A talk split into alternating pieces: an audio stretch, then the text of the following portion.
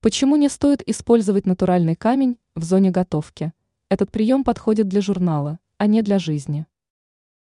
Многие люди, возможно, вы также находитесь в их числе, выбирают для оформления своих кухонь натуральный камень.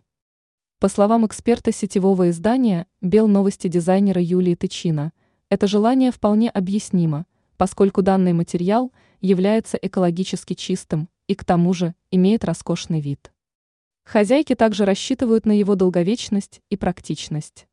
Однако здесь не все так просто, как кажется, и вот почему.